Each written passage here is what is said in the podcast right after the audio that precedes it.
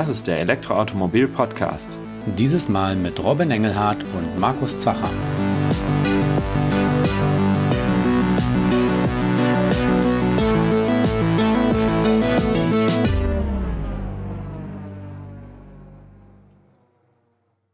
Heute ist bei uns der Robin Engelhardt mal wieder in der Sendung. Robin war ja schon ein paar Mal hier auch im Podcast zu Gast.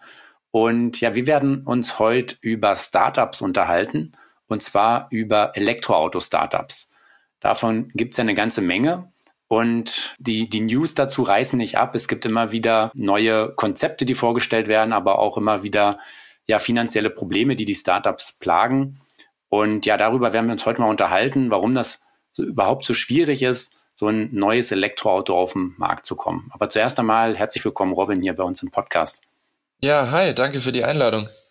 Ja, ähm, genau. Vielleicht so ein bisschen der Aufhänger dafür ist natürlich, ihr könnt es euch vielleicht denken, gerade wieder die Hängepartie um Sono Motors, die ja dabei sind, aktuell ähm, ja ihre Finanzierung zu sichern, um in die Vorserie starten zu können. Gleichzeitig gab es jetzt auch kürzlich die Meldung von Lightyear, das ist das Solarauto aus den Niederlanden, das eigentlich schon mit der Produktion begonnen hatte von ihrem Lightyear Zero. Den hatten wir auch bei uns im Magazin schon vorgestellt und dann doch recht überraschend kam, dass die Betriebsgesellschaft von Lightyear äh, pleite ist, also sprich der operative Teil, der das ähm, Fahrzeug produziert. Und da geht es jetzt auch, ja, wie es weitergeht, ist noch so ein bisschen in Frage. Sie haben kürzlich noch den, das Nachfolgeprojekt angeteasert, aber ja, wie der genaue Verlauf ist, steht noch so ein bisschen in den Sternen. Und ja, das haben wir mal als als Aufhänger eben genommen, um uns mal anzuschauen, warum ist das eben so schwer, mit einem neuen E-Auto auf den Markt zu gehen. Ja, Robin, um die Frage einfach mal an dich weiterzugeben, oder was ist überhaupt die Motivation aus deiner Sicht? Warum sollte man sich überhaupt ähm, diesem Markt widmen und ein Elektroauto-Startup gründen?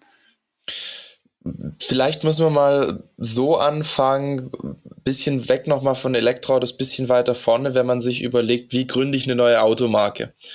Und das ist grundsätzlich sehr schwierig, weil Autofertigung einerseits einen hohen Kapitalbedarf hat und andererseits technisch sehr, sehr kompliziert ist. Also da braucht man die richtigen Leute, da braucht man viel Know-how. Und deswegen ist es eigentlich, wenn das Umfeld sich nicht verändert, äh, sehr schwierig, überhaupt irgendwie reinzukommen. Also jetzt in der alten Verbrennerwelt ist der letzte neue Hersteller, der dazugekommen ist, neu in Anführungsstrichen, glaube ich, Ford gewesen. Und die haben das auch über einen Technologiesprung geschafft, nämlich über die Fließbandfertigung waren die ja mit die ersten und sehr früh da dabei und konnten sich dadurch etablieren. Und jetzt zurück zu den Elektroautos. Wenn, wenn sich heute ein Autobauer durchsetzen will, muss er halt wieder gucken, dass er irgendeinen Techniksprung nimmt. Und dafür ist dann halt das Elektroauto eigentlich die einzige Möglichkeit, neu in diesen Markt reinzukommen. Und die Motivation für die Leute kann, glaub, zweierlei sein. Also einerseits, dass sie wirklich mh, hm, ernsthaft an der Thematik interessiert sind. Also da passt, glaube ich, Tesla als Beispiel wirklich sehr gut, weil Elon Musk ja tatsächlich gesagt hat, ich will einfach ein Elektroauto bauen. Andererseits dann aber auch so Vertreter sind da zu finden, die, glaube ich, nicht inhaltlich richtig dahinter sind. Also wenn jetzt Diesel in wären, würden die auch Diesel machen, sondern die sind halt einfach unterwegs und sagen, wir wollen irgendwas gründen und Elektroautos sind gerade hip, deswegen machen wir jetzt das. Das sind so die zwei Kategorien und gerade letztere sehen wir dann halt reihenweise wieder scheitern, weil die halt nicht mit der nötigen Ernsthaftigkeit dabei sind, würde ich sagen. Mhm. Ja, du hattest ja gerade diesen äh, Technologiesprung erwähnt. Und wie du schon gesagt hast, gerade mit dem Elektroauto findet das halt statt, weil natürlich bislang ähm, musste man eben dann in die Verbrennerwelt einsteigen. Da gab es dann schon die etablierten Player und die, die diese Messlatte relativ hochgelegt haben. Also gerade heute, wo der Verbrennungsmotor doch extrem komplex geworden ist, ähm, auch die ganze Getriebetechnik dafür, die kann man sich natürlich zukaufen, aber damit ist man natürlich nicht vorne weg, sondern bestenfalls ähm, im Mittelfeld dann mit dran. Und mit dem E-Auto kamen natürlich ganz andere ja, Technologien plötzlich ins Spiel, die die etablierte Automobilwelt auch noch nicht wirklich beherrscht hat. Beispielsweise das ganze Thema Software, ähm, Vernetzung, aber natürlich auch die E-Technik selber, wo dann der Erfahrungsschatz ja auch nicht vorhanden war oder nur gering.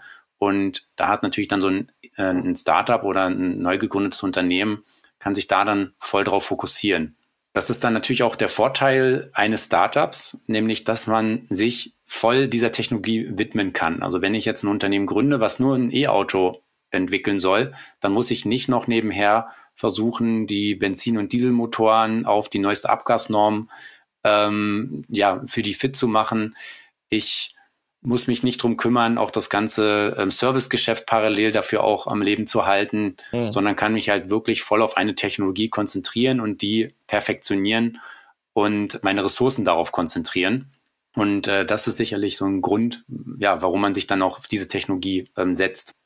Das ist halt Fluch und äh, Segen zugleich, dieses Verbrennerthema, weil gleichzeitig natürlich auch Startups, die da neu reingehen. Also klar, die müssen sich nicht mehr um ihre alten Verbrenner kümmern. Die haben halt aber auch die Kohle, die die Verbrenner abwerfen, nicht. Und das ist der nächste Punkt vielleicht wegen, wenn wir jetzt fragen, warum scheitern so viele, das ist einfach ein wahnsinnig großer Kapitalbedarf im Autobau. Also man sagt so, roundabout ein Modell an den Markt bringen ist wirklich minimal für eine Milliarde möglich, wenn überhaupt, aber in aller Regel sind es eher mehrere Milliarden. Also die Fabrik von Tesla in Brandenburg hat, glaube sechs Milliarden gekostet und VW steckt jetzt allein ins Wolfsburger Werk in zwei Produktionslinien nochmal eine halbe Milliarde rein für den Umbau auf Elektro.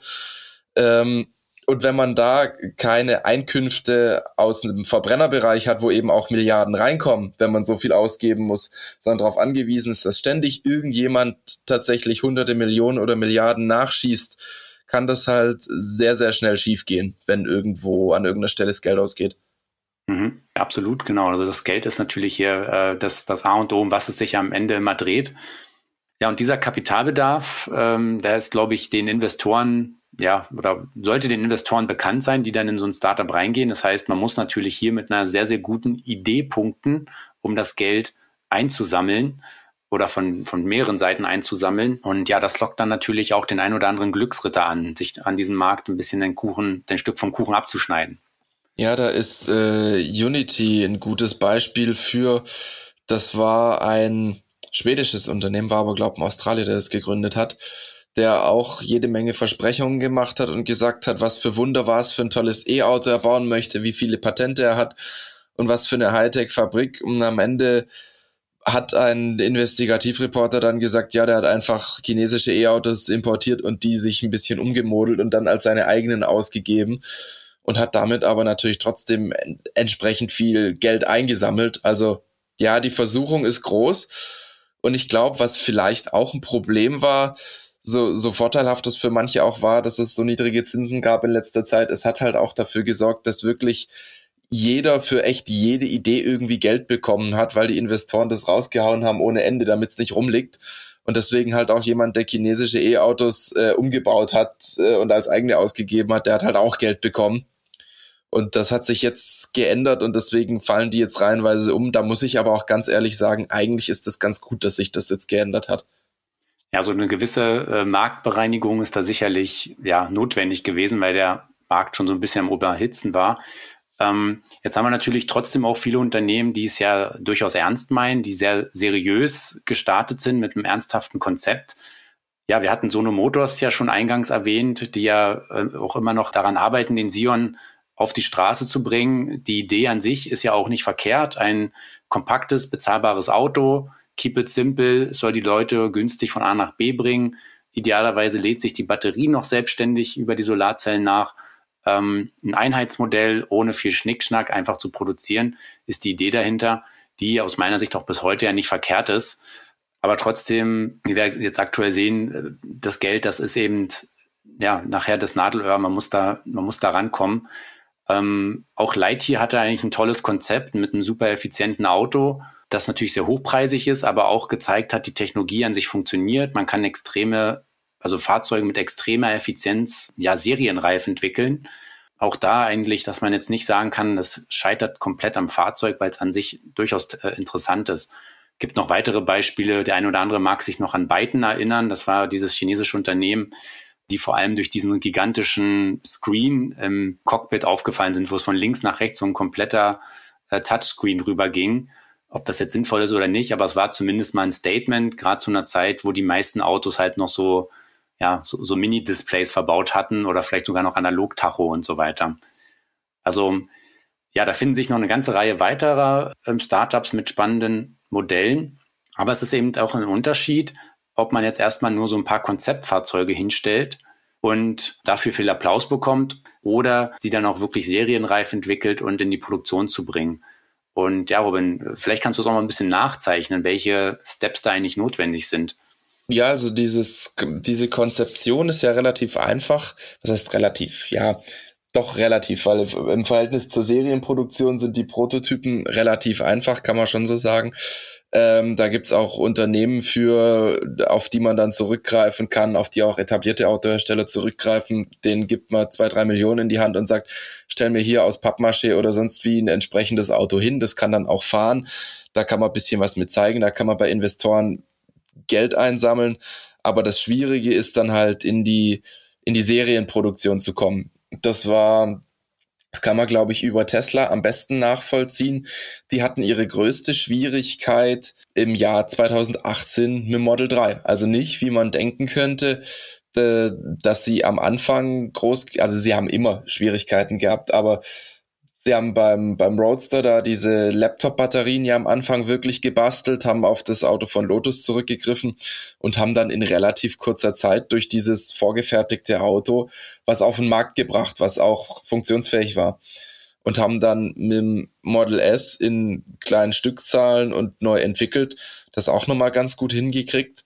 Und wirklich heikel ist es dann beim Model 3 geworden weil da eben alles dran hing, weil die Stückzahlen davor waren nicht wirklich hoch. Klar haben sie damit ihr Geld eingesammelt, aber es waren schon alle Hoffnungen auf dem Model 3 und es war klar, der Schuss muss sitzen. Die Produktion muss in Zeitraum X funktionieren, sonst ist das Geld weg, sonst ist das Unternehmen tot. Und das ist dieser kritische Punkt, weil da eben alles zusammenkommt, weil ein Einzelauto entwickeln dass es fährt, ist einfach, aber das so zu machen, dass das in der Serie gefertigt von Robotern, von Menschen zusammen am Fließband über Tausende, Hunderttausende, Millionen Stück immer funktioniert, das ist die eigentliche Raketenwissenschaft in dem Bereich und das ist der entscheidende Kipppunkt, an dem sich entscheidet, ob so ein Unternehmen überleben kann oder nicht. Und das ist der Punkt, über den Tesla eigentlich mit als einziger dieser ganzen Startups mittlerweile sicher rübergekommen ist, weswegen da auch niemand mehr in den Raum stellt, dass die noch pleite gehen können oder so. Die waren aber eben auch nah dran, als das war. Und das hätte auch bei Tesla beim Model 3 durchaus auch noch schiefgehen können, wenn der Produktionshochlauf da drei, vier Monate länger gedauert hätte, äh, hätte es gut sein können, dass da der Ofen aus gewesen wäre. Und alle anderen Startups haben diesen entscheidenden Punkt eben noch vor sich. Und das sehen halt auch die Investoren und deswegen gucken entsprechend viele gerade kritisch drauf und sagen, Mensch, sogar Tesla hat da diese großen Schwierigkeiten gehabt und die waren eigentlich sehr gut aufgestellt und hatten noch den Bonus, dass sie ja als Erste da waren und sich nicht gegen entsprechend viel Konkurrenz behaupten mussten. Und alle mhm. anderen, die jetzt nachkommen, müssen alle über diesen Berg noch drüber. Aber gleichzeitig gibt es ein Umfeld aus etablierten Herstellern und einem großen Startup, die das alles schon können wo wahrscheinlich viele einfach gerade fragen, ist der Markt nicht einfach voll? Kann es sein, dass es mittlerweile nicht einfach genug EV-Startups gibt und dass jetzt gerade äh, wichtiger ist, dass die, die es schon können, mehr Stückzahlen bauen, so für die Kunden und fürs Klima und so, und weniger, dass jetzt nochmal der Zehnte irgendwo herkommt und nochmal irgendein neues Auto präsentiert, was aber eigentlich nur ein weiteres Elektroauto und nichts Besonderes mehr ist. Mhm. Weil das würde ich vielleicht auch noch ergänzen. Was halt auch ein wichtiger Punkt ist, ist, dass jeder irgendwie sein Alleinstellungsmerkmal braucht. Also bei Tesla war es, dass sie wirklich die ersten waren, die Elektromobilität sexy gemacht haben. Davor war das irgendwie so, mein Papa hat es immer Krankenfahrstühle genannt, das war teilweise echt unangenehm, was da so unterwegs war. Und mit Tesla war es halt auf einmal geil, elektrisch zu fahren. Da kann man jetzt bei anderen noch sagen, zum Beispiel Sono und Lightyear, dass sie das Solarthema gebracht haben. Da kann man dann aber auch hinterfragen, wie sinnvoll das ist. Ist das wirklich so ein Alleinstellungsmerkmal?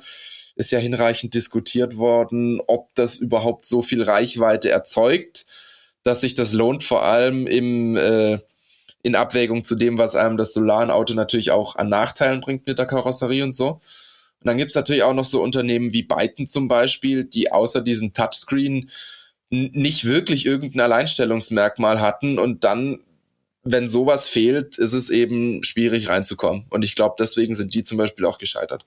Mhm. Ja, Tesla hatte natürlich, äh, wie du schon gesagt hast, viele Punkte, wo sie kurz vor der Pleite waren.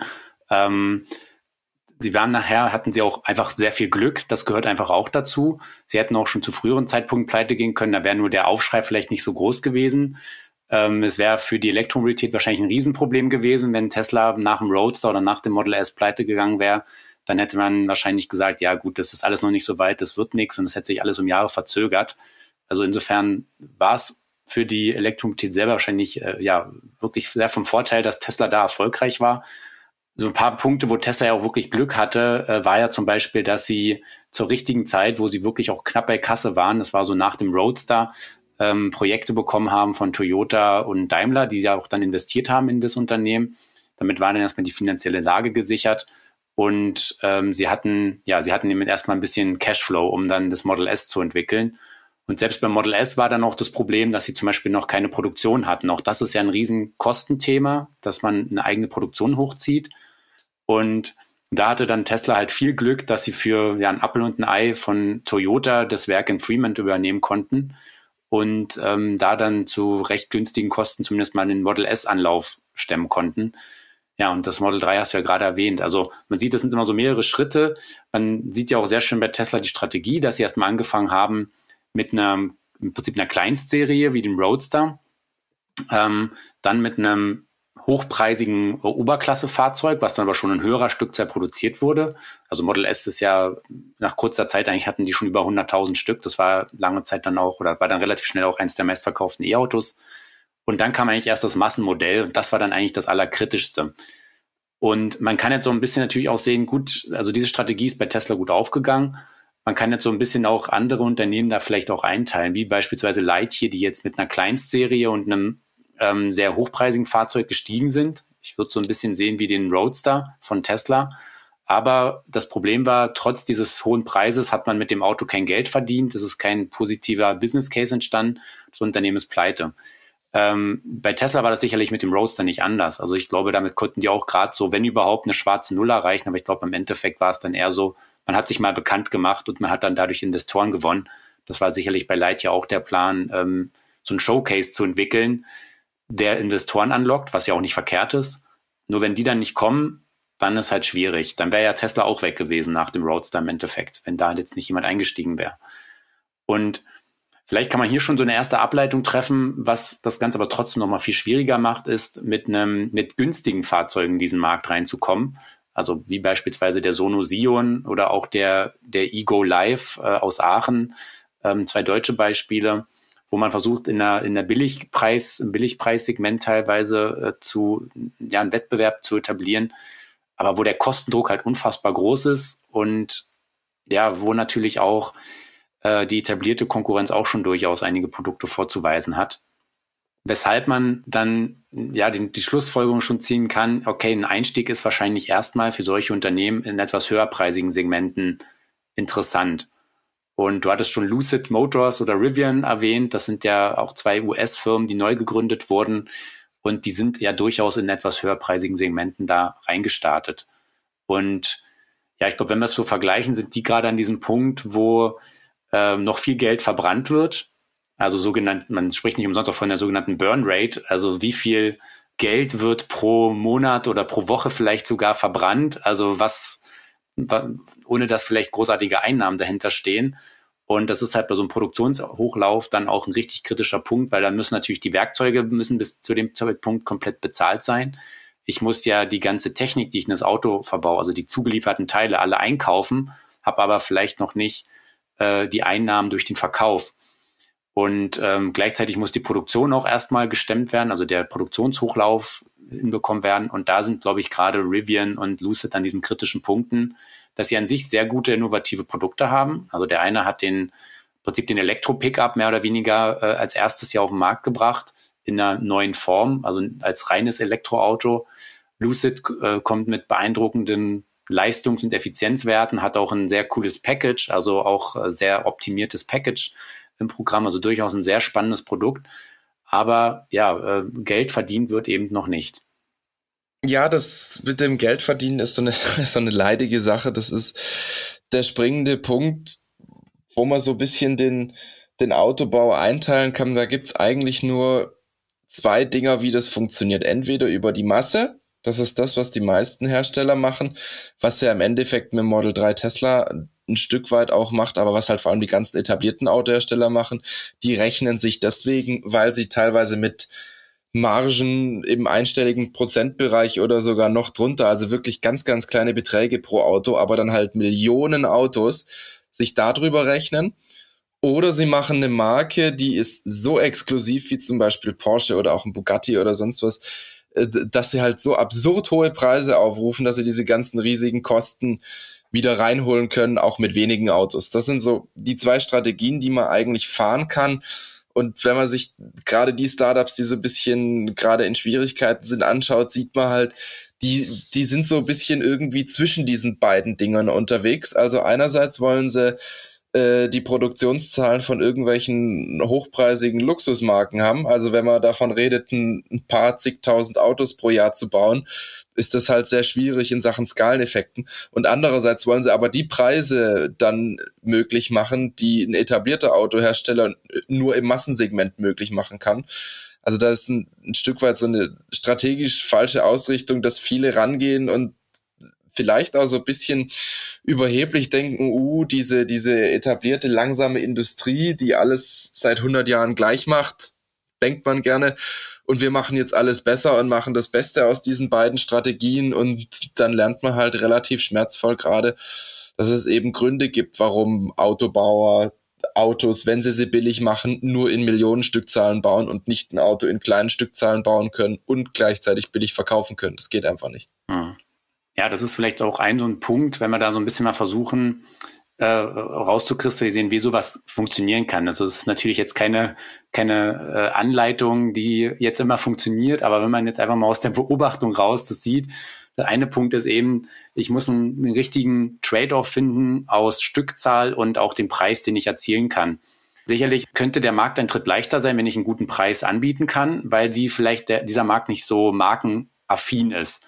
Also sprich, ein Kunde, der sich halt vorher ein Mercedes, Porsche, BMW oder sonst was kauft, ähm, den davon zu überzeugen, jetzt eine neue Marke zu nehmen, ist schon schwierig. Da muss ich schon wirklich was sehr Cooles für, für bieten. Also Tesla ist das sicherlich gelungen, dass sie so ein Premium-Image dann irgendwie auch erhalten haben, dass es plötzlich cool war, Tesla zu fahren.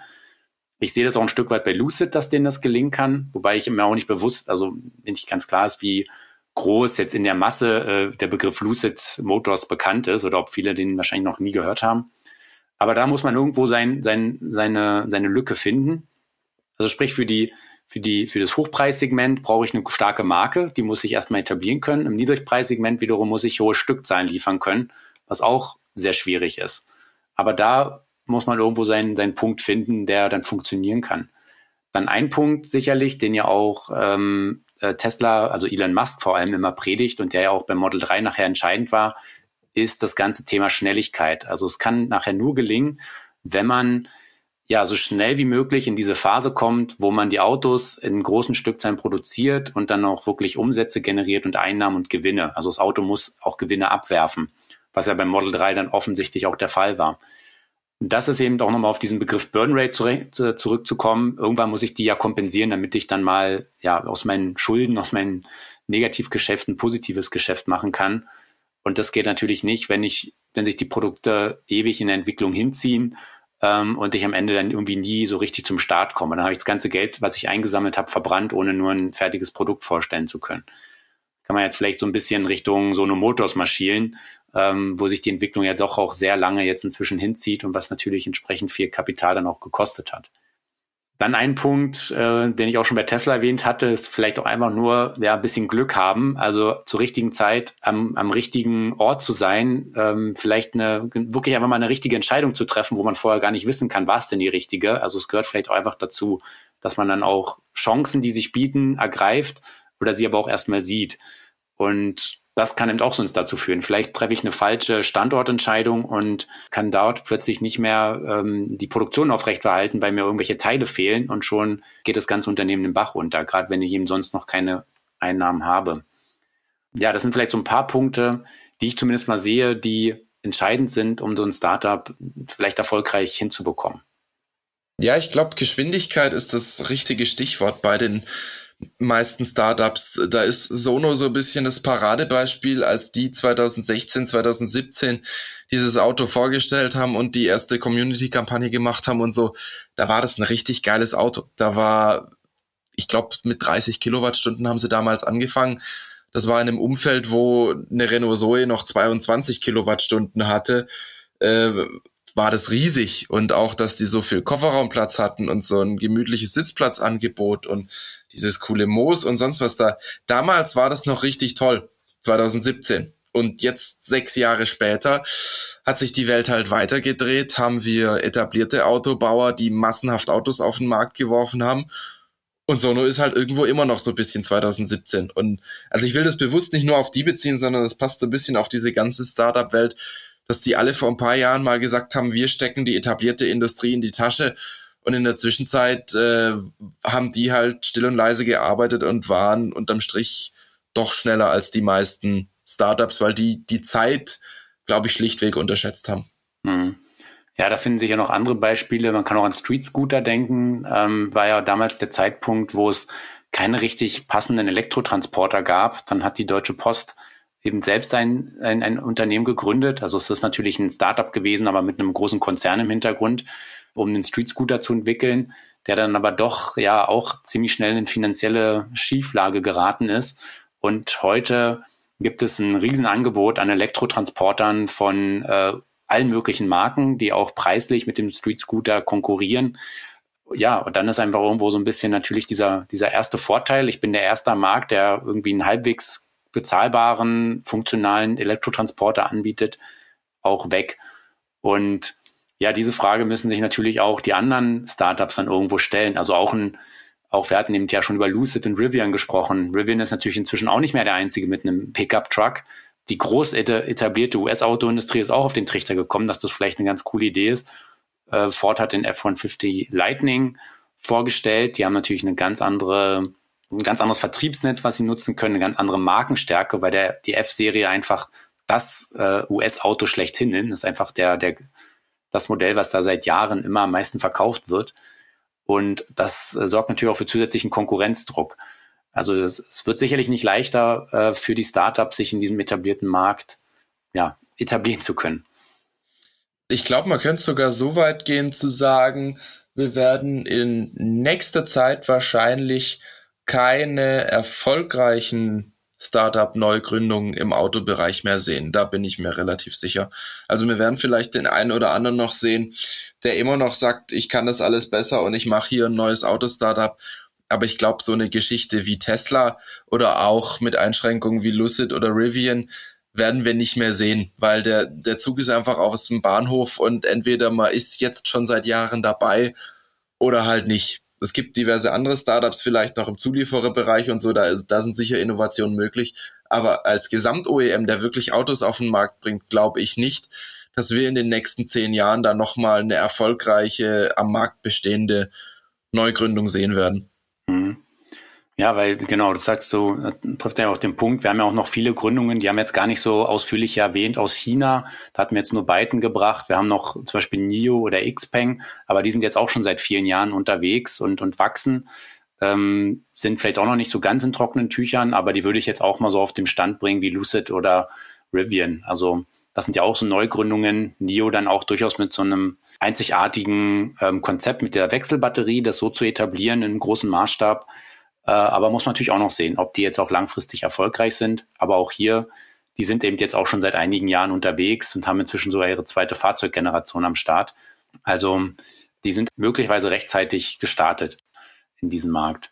Und vielleicht ein Wort noch zum chinesischen Markt, weil du das gerade sagst. Das ist natürlich nochmal ein ganz besonderes Umfeld, weil da eine Regierung dahinter ist, was man in vielen anderen Ländern natürlich nicht so sieht, die explizit als Ziel ausgegeben hat, so eine EV-Industrie aufzubauen und unbedingt hier viele Unternehmen zu haben, die Elektroautos bauen können.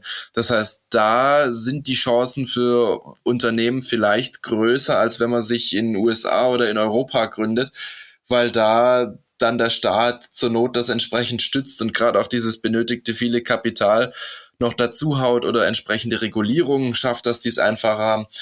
Also vielleicht noch als Ergänzung zu dem, was ich vorher gesagt habe, wenn noch mal irgendjemand in nächster Zeit irgendwo erfolgreich ein EV-Startup gründet, dann wahrscheinlich in China. Mhm. Ja, stimmt, das ist auch vielleicht auch ein ganz gutes Schlusswort äh, zu unserem kleinen ja, Ausflug hier in die Startup-Welt. Ähm, ja, wie schwierig es eben ist, in diesen komplexen und teuren und hart umkämpften Markt reinzukommen. Ich denke, da werden, wie schon eingangs erwähnt, die Nachrichten auch in den nächsten Wochen, Monaten nicht abreißen. Das ähm, ja, sicherlich wird noch die ein oder andere äh, Marke gegründet werden oder der ein oder andere Hersteller, aber genauso werden wir noch Nachrichten erhalten, dass äh, die ein oder andere Gründung in finanzielle ähm, Schieflage gerät oder dann auch insolvent ist. Wie es weitergeht, ja, können wir alle nur orakeln, aber bleibt da sicherlich sehr, ja, noch sehr spannend, dieser ganze Markt. Und ich denke, wir stehen jetzt auch, das hattest du auch erwähnt, ein bisschen an so einem Punkt der Bereinigung, weil jetzt einfach das Geld plötzlich ein bisschen knapper ist und sich jetzt einfach auch dann die äh, Spreu vom Weizen trennt. Ich würde vielleicht noch zum Abschluss hin, weil, weil wir jetzt viel drüber gesprochen haben, dass die, das Unternehmen pleite gehen oder scheitern oder dass eine Idee nicht funktioniert, vielleicht noch einen positiven Ausblick machen und dafür zurückschauen auf die Dotcom-Blase, als die geplatzt ist. Äh, wo ich glaube ich zwei Jahre alt war oder so. Jedenfalls, äh, als, als das passiert ist, äh, war ja auch schlechte Stimmung und hat mal gedacht, das Internet ist zu Ende und weiß der Geier was. Und was ist danach gekommen? Danach ist es besser geworden als jemals zuvor und es sind viele erfolgreiche Unternehmen übrig geblieben nach dieser großen Bereinigung, die bis heute bestehen und die mit zu den größten Konzernen der Welt gehören. Deswegen würde ich sagen, wir sehen jetzt bei EVs gerade einmal das große Aufräumen, aber in 10, 20 Jahren wird das, was übrig bleibt, wahnsinnig erfolgreich sein und wahrscheinlich Geld drucken ohne Ende. Ja, dann lassen wir das so stehen und ja, freuen uns, dass ihr wieder eingeschaltet habt und zuhört hier im ERM-Podcast. Wie immer, hinterlasst uns gern eine gute Bewertung bei ähm, ja, Spotify, iTunes oder wo auch immer ihr den ERM-Podcast hört. Abonniert uns da auch gerne und wir freuen uns natürlich, wenn ihr beim nächsten Mal wieder hier einschaltet. Bis dahin und auf Wiedersehen, euer Markus. Ciao. Bis dann. Tschüss.